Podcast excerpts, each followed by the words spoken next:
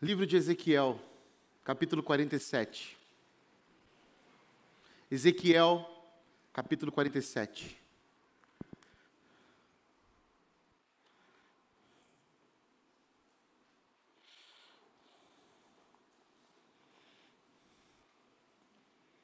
Diz assim a palavra de Deus.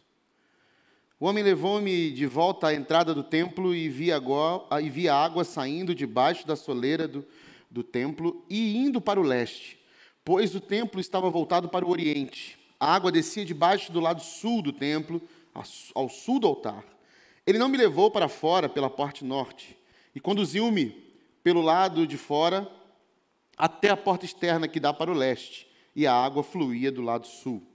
O homem foi para o lado leste com uma linha de medir na mão, e enquanto ia, mediu 500 metros e levou-me pela água, que batia no tornozelo.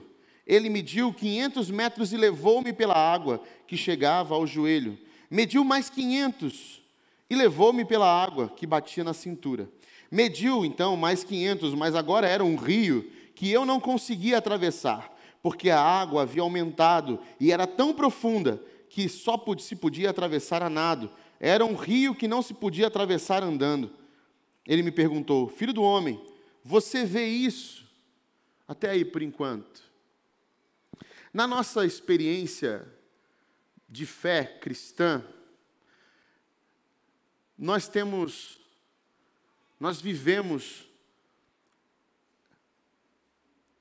em cima daquilo que nós não podemos ver, tatear, definir, tangenciar. A fé cristã ela tem por pressuposto a subjetividade, a sua os seus conceitos abstratos.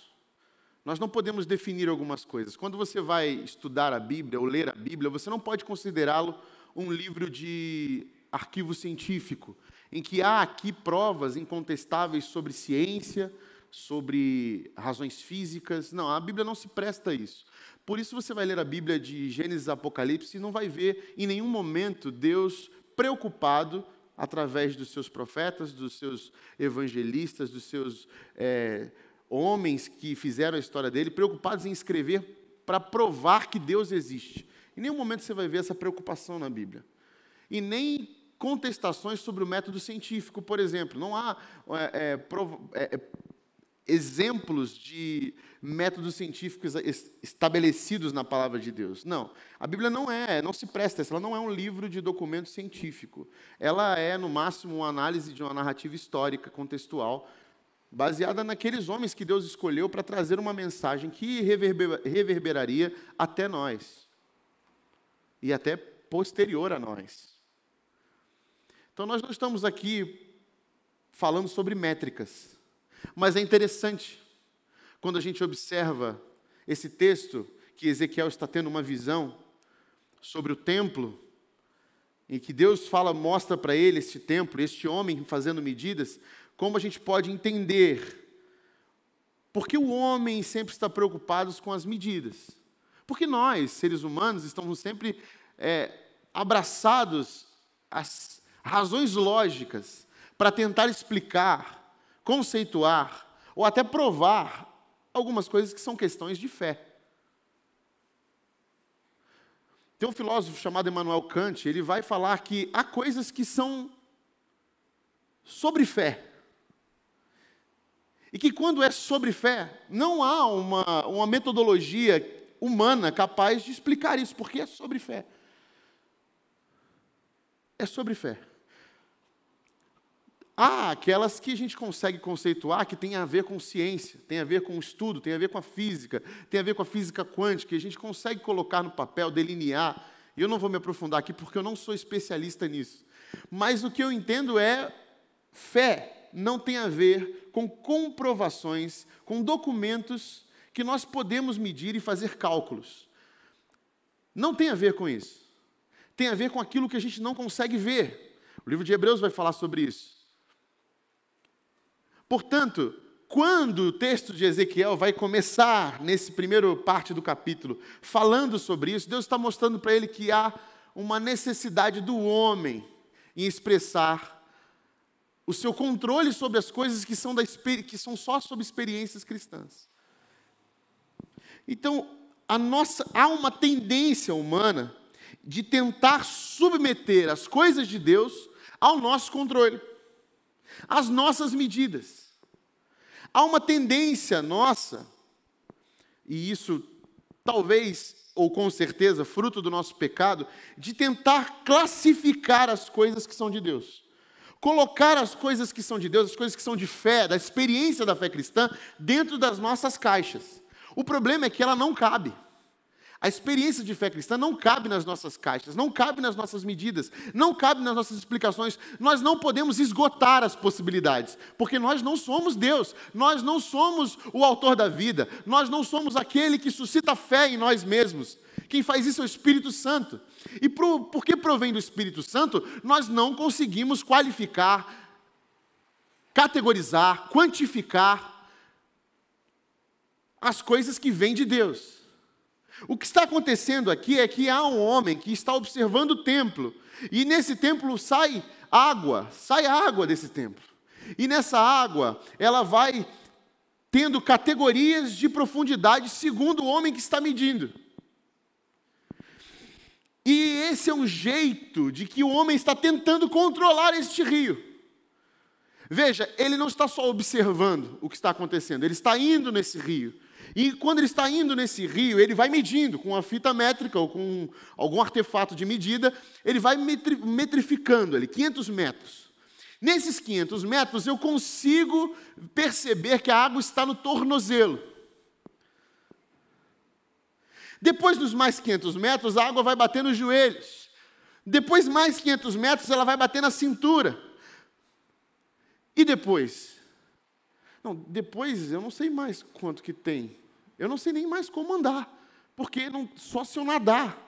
Porque era um rio tão profundo que eu já não consigo pisar no fundo. E eu entendo que há esta mensagem de que Deus está dizendo assim: você pode até tentar medir, colocar as suas classificações, você pode criar dogmas e religiões para poder categorizar a experiência comigo.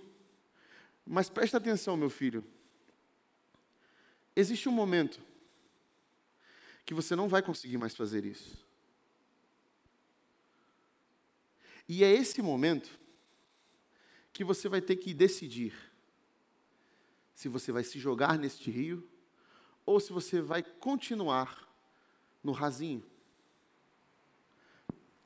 Porque eu também entendo, meus irmãos e minhas irmãs, que há esse, esse nível de profundidade da nossa caminhada cristã.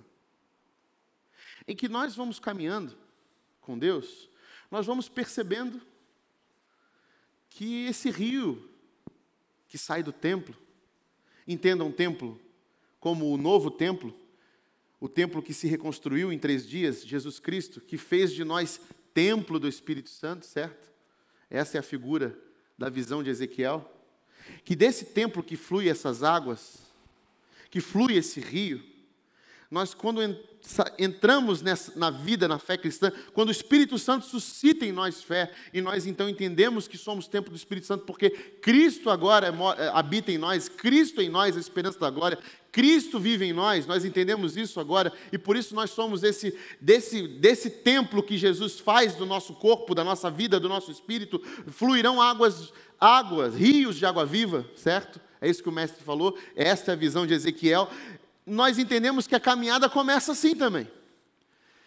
A gente vai andando um pouco, e a gente ainda sente o, o, o aqui ainda, estamos aqui, ó, isso eu conheço. Isso que você fala faz sentido. Olha, aí o, o rio vai subindo.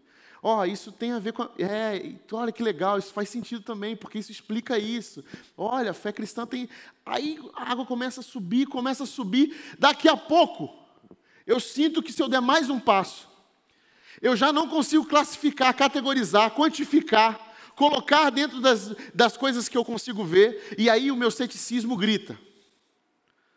Não, peraí, eu preciso trazer alguma coisa que eu me agarre. Eu não posso mergulhar nesse rio sem não dá pé. Sabe, você que sabe nadar, você não tem muito esse problema, mas quem não sabe nadar, já sabe o que eu estou falando. Eu, por exemplo, quando comecei a aprender a nadar, a gente ia na piscina assim do lá do, do clube ou do lugar que a gente ia, da casa da minha avó, alguma coisa assim, a gente ia na bordinha, né? Aí a gente começa a dar os primeiros nadinhos, a gente pula de uma borda para outra. Quem está vendo ali que tem uma borda, tal. às vezes tem uma boia, às vezes tem alguém que segura, você se agarra, mas você não vai assim, vamos, vamos lá. Calma lá, não dá pé. Até onde dá pé? A minha filha pergunta, papai, essa piscina é rasa ou é funda? Eu falei, não, é funda, filha. Ah, mas é funda, então eu não, eu não vou não. Eu falei, não, pode vir, filha. Vem com o papai. Não, não vou não. Não vou não. Não, vem, vem um pouquinho. Aí quando vem um pouquinho já fica assim, toda travada, toda travada, parece que não consegue. Ai, volta para o raso, volta para o raso. E o que me parece é que isso tem muito a ver com a nossa experiência com Deus. Às vezes a gente está chegando só até onde a cintura bate aqui, porque aqui estou seguro. E aí Deus está lá no meio do rio, aquele rio, sabe? Já viu aquele rio revolto, cheio? E Deus está lá, pode vir, eu estou aqui. Vem viver essa experiência aqui comigo. Vem experimentar desse rio aqui, ó. Vem inundar a sua vida, vem encher a sua vida com esse rio. E a gente fica, mas Deus, eu não dou pé aí. A minha consciência não chega aí, Senhor. O meu raciocínio lógico não, não os meus conceitos de meritocracia, as minhas questões religiosas, elas me garantem aqui, ó. Eu estou seguro aqui. Essa coisa muito abstrata, essa coisa de compreender e amar sobrenaturalmente, não, Senhor, isso é muito pesado para mim, Deus. Eu não dou pé. Eu sei que você não dá pé, eu estou mandando você vir comigo. Eu estou falando para você se jogar. Eu sei que não dá pé. Olha, veja bem, vocês nunca vão dar pé, porque é muito grande esse rio. É um rio de água viva que você não sabe, você não tem ideia do tamanho, da altura, da dimensão, da profundidade. Ele é gigantesco. Mas você só vai provar dele se você se jogar nele. Porque se você não se jogar nele, você vai continuar vivendo essa experiência medíocre em que você só vive aquilo que onde você pode tocar. Então, na verdade, você não está vivendo descansando na experiência divina. Você está se segurando nas suas próprias métricas, se relacionando com Deus, com suas próprias contingências, barreiras, não permitindo que aquilo te leve para algo muito maior. E nós travamos. E começamos a achar que isso é vida. Eu não me permito mais ser tocado pelas relações. Porque é um mar desconhecido. Ah, mas eu já fui muito ferido pelas pessoas. Eu sei como é esse rio. Não, você não sabe ainda. Ah, eu vou na igreja por causa de Deus, porque se pelas pessoas eu não vou. Você ainda não se jogou. Eu quero dar uma notícia para você que vem pela igreja por causa de Deus. Não precisa vir, porque aqui a comunidade, a celebração é por causa das pessoas. E por isso que Deus se manifesta. Porque Deus está em qualquer lugar. Então, se é por causa de Deus, você pode ficar no seu quarto. Você pode ficar na sua casa. Aqui a gente vem para encontrar. Aqui a gente vem para ser tocado, para ser afligido, para ser perturbado, entre aspas. Sair do nosso lugar de conforto, da segurança. Ai, eu já me feri tanto com pessoas. E vai continuar. É isso que Jesus quer, é a experiência comunitária. Se fosse para ser um lugar tudo porque ninguém se machuca, Jesus não tinha chamado pessoas, tinha chamado do anjo, que está tudo bem. Mas ele chamou a gente para formar essa igreja, essa comunidade de imperfeitos, essa comunidade do encontro, para viver essa experiência que a gente não sabe, para mergulhar no outro, que é um rio, que a gente não sabe e desconhece. Essa experiência de ir e mergulhar no outro, essa experiência de ir e se relacionar com o outro, é uma experiência que transcende, que sai da nossa segurança. Eu não sei como o outro olha, eu não sei como o outro recebe, eu não sei como o outro vê, eu não sei o ponto de vista, a opinião, eu não sei, eu não quero. Eu estou aqui, eu estou no raso, eu estou vivendo uma experiência medíocre, eu não estou permitindo que Deus me leve para lugares ainda mais profundos. Eu não estou permitindo que Deus me leve à opinião do outro, ao coração do outro, que visite a dor do outro por trás daquilo que a gente se fantasia todo dia para sair de casa. Mas quando Deus nos lança na comunidade, está dizendo: vivam essa experiência do rio, abandone as métricas, abandone a lógica, partilhem sua dor, e você não vai, ao, ao invés do que você pensa, se tornar alguém com uma imagem ruim. Não, você vai se tornar alguém que não tem medo mais do pecado, mas que sabe que quando partilha com outro, você está seguro naquele que venceu o pecado. Você não está mais preso. E você tem confiança de dividir com o outro.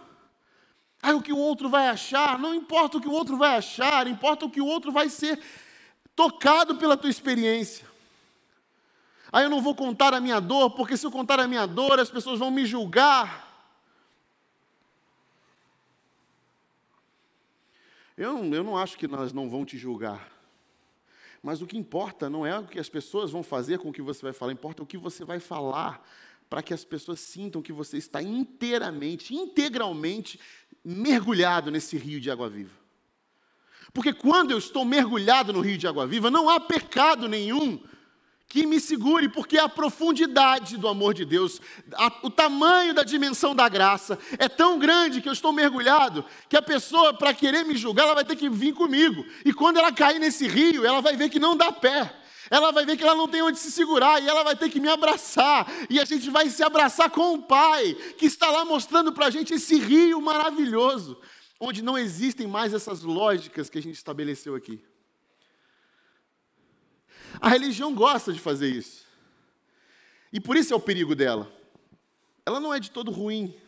Mas o problema é que com a gente, a gente acaba fazendo dela algo muito ruim.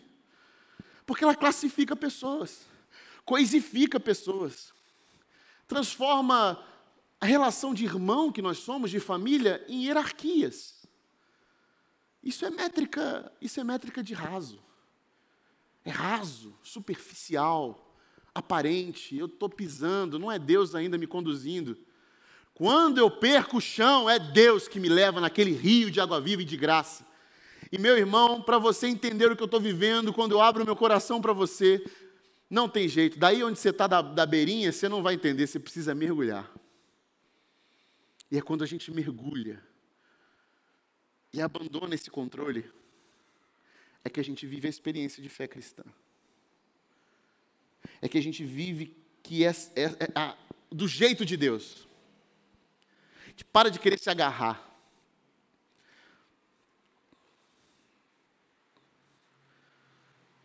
E o medo vai embora. E o medo vai embora. Abandone as réguas. Abandone as medidas. A experiência cristã é um mergulho no outro é um manifestar da presença de Deus na relação, na família. É um manifestar do amor de Deus sobre nossos pecados. É um manifestar do perdão sobre as nossas relações. É um restaurar, é uma cura para nós. A comunidade de Jesus, isso aqui só faz diferença porque somos um com o outro. Senão a gente vai procurar experiências transcendentais únicas e individuais. Aí a gente tem várias outras religiões, outros campos que pode fazer isso. Mas na fé cristã, não. A fé cristã é comunitária, coletiva. Nós dividimos, partilhamos não só o pão, não só o cálice, não só a alegria, mas também as tristezas. Partilhamos tudo na mesa. Colocamos tudo na mesa. Vivemos de maneira integral. E ser santo para Deus é viver de forma inteira. Não é que você não vai pecar nunca mais. Ser santo é você viver uma vida inteira diante de Deus. Ou seja, não é aquela parte bonita da sua vida, o filé mignon. É tudo. É tudo. Deus quer que você seja santo, Deus quer que eu seja santo. E ser santo é ser inteiro nas mãos de Deus. Ser inteiro no rio, não é um pezinho aqui nos 500 metros raso, um pezinho aqui no, no, no fundo com medo de mergulhar. Eu vou, vou aqui no. Não. É mergulhar é mergulhar. E a gente, quando a gente fica nas nossas métricas, nas nossas, nos nossos, as nossas doutrinas nos barram. A doutrina é uma coisa boa, o dogma pode ser até uma coisa legal, mas ela, quando ele se torna uma barreira e nos impedem de mergulhar na experiência profunda de Deus, nós ficamos distantes, distantes. Nós começamos a contabilizar tudo, não só a nossa relação com Deus, tá? A gente começa a contabilizar a relação com o outro. O quanto do outro na minha vida eu permito? Ah, até aqui, porque esse irmão é um irmão.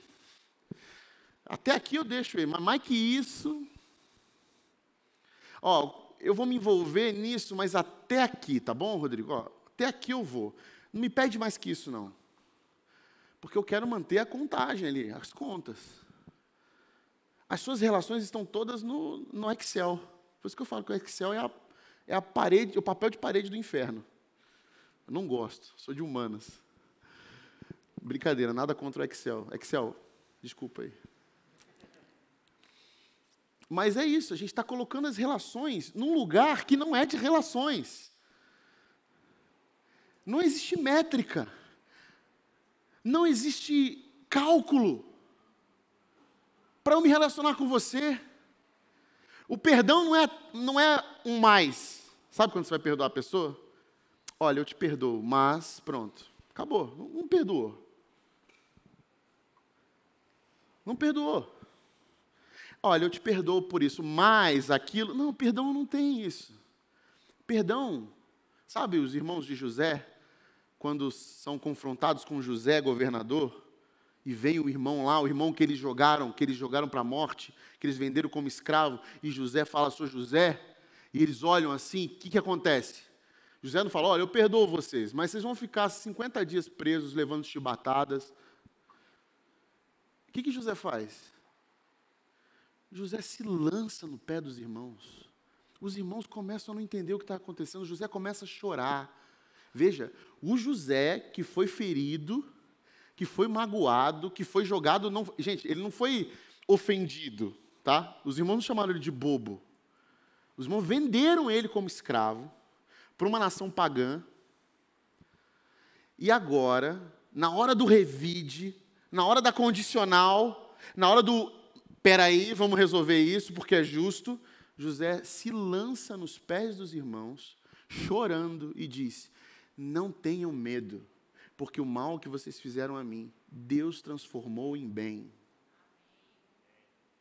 Não foi vocês, não é sobre vocês, é sobre Deus na minha vida. Não há porquê, não é mas, não há vírgula, há choro quando há perdão, quando há reconciliação, há choro e abraço. Eu não perdoo se, eu não perdoo mas, eu perdoo. Porque tudo isso é métrica. Eu me relaciono com você só se, eu permito isso se, eu vou fazer isso, eu vou servir desse jeito, mas até aqui. Isso é cálculo. Isso é cálculo. Eu estou calculando a minha experiência com um irmão. E a minha experiência com o meu irmão é uma experiência com Deus. As nossas experiências sobrenaturais, meus amigos, minhas amigas, meus irmãos e minhas irmãs, é com o outro. É aí que Deus se manifesta. Deus é amor. A palavra de Deus diz isso. Se amares uns aos outros, eu permanecerei em vocês. 1 João capítulo 4. A condição de Deus se manifestar é a nossa relação com o outro, e nós estamos contabilizando a relação com o outro, ou seja, nós também contabilizamos a nossa relação com Deus. É até aqui que eu vou, é até onde a água bate na cintura e meus pés ainda estão no chão, porque se for para perder o, o chão, meu amigo, não conte comigo, eu preciso estar no controle. Abandone as métricas, abandone as réguas. A fé é sobre se jogar, se abandonar no mar de amor, de misericórdia e de graça de Deus se abandonar nesse rio de água viva. Deus não fez cálculos. Deus não fez cálculos para nos amar. Imagina Deus lá, prestes a mandar seu filho para nós, conversando numa reunião e calculando. Olha só, eu não sei se é muito bom, porque a humanidade já errou duas vezes, a gente já resetou uma. Eu não sei se é muito bom a gente eu mandar meu filho. Não sei. O que, você acha, Jesus? Olha, eu não desceria para essa galera, não. Galera, carne de pescoço, difícil. Povo ruim, povo que mata o próprio irmão. Ó, o único animal que mata a própria espécie assim sem ter nem motivo. povo, ó, vou te falar, hein, não sei se merece não, é Deus. É, estou pensando aqui, quem sabe um segundo reset, não sei. Imagina só. A gente estaria, gente, danado. Deus não calculou, Ele não metrificou, não botou na planilha, não fez o que, que era. E ainda, Ele disse para a gente: não, não, não façam nada. Eu não quero que vocês façam nada. Eu vou fazer. E a gente hoje ainda acha que tem que fazer alguma coisa, né? É, é engraçado, a gente põe métrica em tudo, inclusive nas coisas de Deus para a gente. Não só nas nossas coisas, na nossa oferta de amor, a gente põe também na oferta de amor de Deus. A gente acha que tem que fazer alguma coisa aqui para ganhar algum favor de Deus. A gente tenta barganhar, a gente tenta fazer trocas, a gente vai na igreja para conseguir alguma coisa, para Deus abençoar isso aqui. A gente ora porque diz que a oração é o poder que move o braço de Deus. Olha só que heresia. Como se a gente tivesse essa possibilidade de fazer Deus fazer a nossa vontade conforme a gente intensifica. Não é sobre isso, irmãos. Não é sobre isso, minhas irmãs. Tudo de Deus é graça. Tudo de Deus é amor incondicional. Ele nos deu, ele nos, a gente está aqui calculando coisas. Abandone as regras. A fé cristã não tem a ver com o que podemos fazer, quantificar, colocar nas nossas caixas. Não tem a ver com isso. Não existem experiências com Deus que caberão nas nossas métricas. Não existe. Deus não calcula e não faz contas para amar a gente. E é isso que ele nos ensina a fazer. E graça é isso. Graça é isso. E eu continuo o texto. Levou-me então de volta à margem do rio. Quando ali cheguei, vi muitas árvores em cada lado do rio. Ele me disse: Essa água flui na direção da região situada a leste e desce até Arabá, onde entra no mar, o mar morto. Quando deságua no mar, a água ali é saneada. Por onde passar o rio, haverá todo tipo de animais e peixes, porque essa água flui para lá e saneia a água salgada, de modo que onde o rio fluir, tudo viverá. Pescadores estarão ao longo do rio e do litoral, desde Engedi até Eglaim. Haverá locais próprios para estender as redes. Os peixes serão de muitos tipos, como os peixes do mar grande, mas os charcos e os pântanos não ficarão saneados, serão deixados para o sal. Árvores frutíferas de toda espécie crescerão em ambas as margens do rio, suas folhas não murcharão, seus frutos não cairão. Todo mês produz, produzirão, porque a água vinda do santuário chega a elas, seus frutos servirão de comida e suas folhas de remédio. O que acontece quando o povo de Deus mergulha no rio de água viva do Senhor? Quando este templo, este templo que Deus transformou, essa casa, Deus, quando transformou essa casa aqui, ó, em templo de Deus, nossa casa, nosso espírito, e nos fez comunidade, quando esse povo que é casa de Deus, que é templo de Deus, que é comunidade de Jesus, mergulha, se entrega no rio de água viva, esse rio, ele ganha força e vai até os lugares mortos, destruídos. A região de Arabá, geograficamente, é uma região desértica. Por quê? Porque ela é que banha o litoral do Mar Morto. O Mar Morto, ele é tão salgado, tão salgado, que não tem vida nele. Não há vida. Nenhuma vida animal. Nenhum, nem vegetal, nada. Se você tiver a oportunidade de visitar o Mar Morto, vá lá, veja isso, mas não esqueça de me levar com você. Tá bom? Porque eu sou louco para conhecer isso. Porque a gente só estuda aqui, vê, eu, eu quero contemplar, que meus olhos contemplem, porque é muito legal. E essa região de Arabá é região desértica por causa disso, porque há, um, há ali um mar que é totalmente sem vida, banhando uma região desértica. E aí, quando esse rio, diz aqui a visão de Ezequiel, que quando esse rio de água viva chega no, no Mar Morto, o que, que acontece?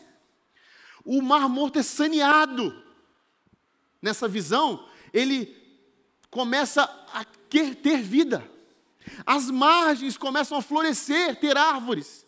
O Arabá, que era um deserto, agora vira uma grande floresta, com verde, com flores, com frutos. O Mar Morto, que antes não tinha peixe, não tinha vegetal, agora tem vida. Vida com muito peixe, alimento. Agora os pescadores jogam redes gigantes para pescar aquilo ali. A região toda é transformada. Todo é transformado. Quando a gente mergulha na experiência de fé cristã, essa experiência do rio de água viva, nós nos tornamos esses rios de água viva, que por onde vão, vão transformando desertos em vales verdejantes e mares em água boa, em água potável, água saneada, que agora tem vida.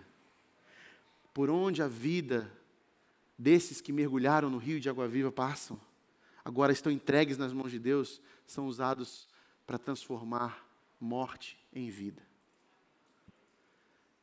Porque é a água, o rio desses novos santuários que Deus inaugurou quando suscitou fé no nosso coração, que agora levam vida para os desertos ao nosso redor. Quantos arabás estão esperando por nós rios de água viva? Quantos mar mortos estão esperando por nós? Agora, se você é um charco, aquela água rasa que fica parada, você vira um pântano. E o pântano não será saneado. Você vai viver com aquela aguinha suja parada, que a gente sabe que água parada dá muita doença. Vai virar um pântano. E isso não vai ser saneado. Agora, se você mergulhar no rio de água viva, esse rio vai fazer te levar para margens de desertos e lugares que estão mortos, e eles vão florescer, e você vai ver, você vai ver gente que achava que não podia dar fruto mais, frutificar, você vai ver gente que vivia com uma família, com as relações quebradas, se transformando, restaurando, porque a sua vida agora é um rio de água viva, no nome de Jesus isso vai sendo transformado, a vida vai vencendo a morte, a igreja de Jesus agora vai passando, e por onde passa, ela traz vida. Esse é o objetivo da família de Deus. Essa é a razão de nos unirmos, para sermos esse rio de água viva para a cidade de Campinas.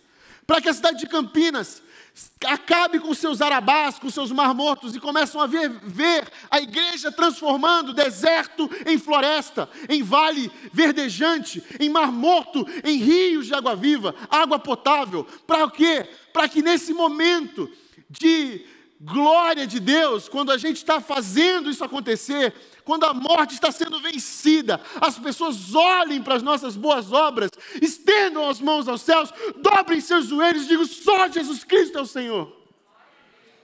E isso só pode acontecer se nós nos mergulharmos, se nós mergulharmos nessa experiência com Deus.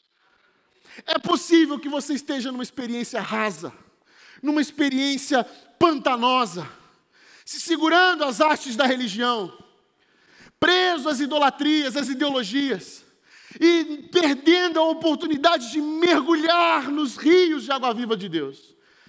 É possível que você esteja só categorizando, classificando, quantificando, metrificando, perdendo a oportunidade de abandonar as réguas e mergulhar no rio de água viva do Senhor. E por que oportunidade? Porque você vai morrer afogado? Não, você vai ser transbordado e vai nesse rio levando vida. E o mais interessante do texto é que ele diz no último versículo: árvores frutíferas de toda espécie crescerão, a multiforme graça de Deus. Não só as espécies que eu quero, que eu acho bonita, vai ser tudo. Quando você mergulha com Deus, é tudo. A multiforme graça de Deus, é Deus ele se manifesta em cada detalhe, há beleza nas diferenças, nos tamanhos, infinidade de possibilidades. Não existe aquela coisa uniforme, bonitinha que a religião gosta de dar. Todo mundo de branquinho, bonito, os santinhos andando. Não, Deus não quer isso. Deus quer aquela salada de fruta, aquela coisa misturada. Gente diferente, de toda raça, cor, ideologia, credo, pensando em Cristo, vivendo Cristo de maneira plena, juntos levando vida onde há morte. Árvore frutífera de todos os tipos, de todo, de toda sorte de frutos, ambas as margens do rio. Suas folhas não murcharão, e os seus frutos não cairão, todo mês produzirão, todo mês, todo mês. Porque a água vinda do santuário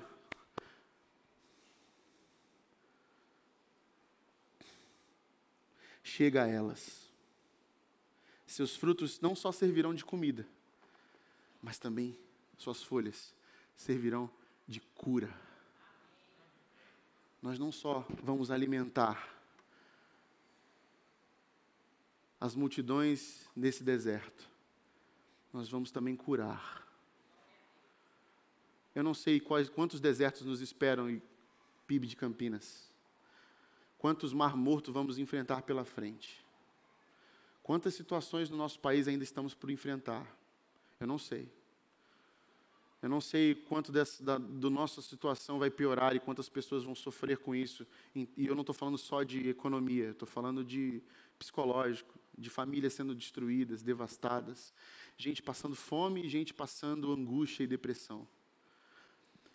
Mas eu quero que a nossa comunidade, o meu desejo, a minha oração, é que nós possamos ser esse povo que mergulha nesse rio, que não fica medindo, que não põe em tabela, que não fica quantificando a nossa relação com o outro e, por consequência, com Deus, mas mergulha e permite que Deus transforme a gente num grande rio, para que todo o Arabá, todo o Mar Morto seja saneado e se tornem jardins jardins frutíferos com árvores de todos os tipos, com água boa para beber, que produz peixe, que tem vida para para os outros pescarem. Gente de fora, gente que vai vendo, gente, olha o que está acontecendo aqui, olha o que está acontecendo, olha isso, para que esse vale de ossos secos, esse lugar de desolação, de destruição, seja transformado no poder do nome de Jesus pelas nossas vidas. Rios de água viva fluirão do seu interior, é isso que Jesus falou para aquela mulher. Uma mulher samaritana, uma mulher que não era do povo escolhido. Rios de água viva fluirão. Se você beber dessa água, jamais terá sede. Se, você, se o povo beber dessa água, eles jamais terão sede. Nós, nós produziremos jardins. Nesses jardins serão produzidos frutos de todas as espécies e folhas que vão curar. Seremos o povo da cura, o povo do alimento, o povo que fornece espiritualmente esperança. Nós não podemos ser o povo que marginaliza, o povo que fere. Isso é pântano, isso é charco. Nós somos rios de água viva, profundos, onde não conseguimos colocar a planta dos nossos pés, porque o amor de Deus é profundo, é grande, é imenso e não cabe nas nossas métricas. Nós somos o povo que traz vida aos sepulcros, nós somos o povo que traz jardins aos desertos, nós somos o povo que traz rios de água viva a águas mortas e pantanosas. Nós somos esse povo. No nome de Jesus, eu creio nisso. E eu quero me juntar a você em oração e lutar para que a nossa comunidade não se perca dessa identidade. Um povo que flui como rio de água viva e vai levando vida por onde passa vida, alimento, cura, essa presença nutritiva, essa presença curativa que deve ser a comunidade de Jesus, a comunidade da primeira igreja batista de Campinas. Gente que é rio de água viva, gente que luta pela vida, que vence a morte em todas as suas dimensões. Baixe sua cabeça, vamos orar. Pai de amor, obrigado, Senhor. Obrigado por essa palavra. Obrigado pela tua mensagem de graça nos faz, Senhor, abandonar as réguas, nos faz, Senhor, abandonar as métricas, nos faz, Senhor, abandonar as medidas, as lógicas humanas, os preconceitos, nos faz, Senhor, abandonar os nossos conceitos já predeterminados, as nossa, a nossa razão, a nossa lógica, a nossa vontade de ter razão, o nosso orgulho, nos faz abandonar nossa, nosso senso de controle, essa ilusão de, de, de segurança, e nos faz nos abandonar, Senhor, na Sua presença, nos entregar, Senhor, nesse rio de água viva, para que a gente consiga ser essa comunidade de vida que vence a morte, como foi assim com Teu Filho, quando ressuscitou, Senhor Jesus. Obrigado, obrigado, Senhor. Tu és o nosso Deus. E não há nada maior que o nosso Deus. Não há nada que possa ser melhor do que essa presença, do que essa experiência profunda de amor e graça contigo. Não há nada melhor que isso, Pai. Por isso nós levamos essa mensagem, por isso nós carregamos isso. Confronta hoje, Senhor, não nos deixa hoje acomodados ou achando que essa mensagem foi para outro. Não, Senhor, que essa mensagem faça barulho dentro de nós, nos tire da zona de conforto, nos tire do raso. Senhor, nos confronta, nos incomoda, nos leva para as relações profundas de amor e de afeto, para que haja presença curativa, nutritiva, para que a gente consiga plantar jardins ao nosso redor. jardins de vida que vence a morte. No nome de Jesus, Pai, não deixe que essa mensagem morra nesse lugar, que cada coração seja incomodado. Todos que ouviram essa mensagem saiam daqui incomodados profundamente. Eu, Senhor, e cada um que está aqui que foi exposto a essa palavra, possamos transformar a nossa vida, de modo que abandonemos as métricas, as lógicas, e de uma vez por todas mergulhemos na experiência profunda de amor de Deus, para a Sua glória, Pai. Amém.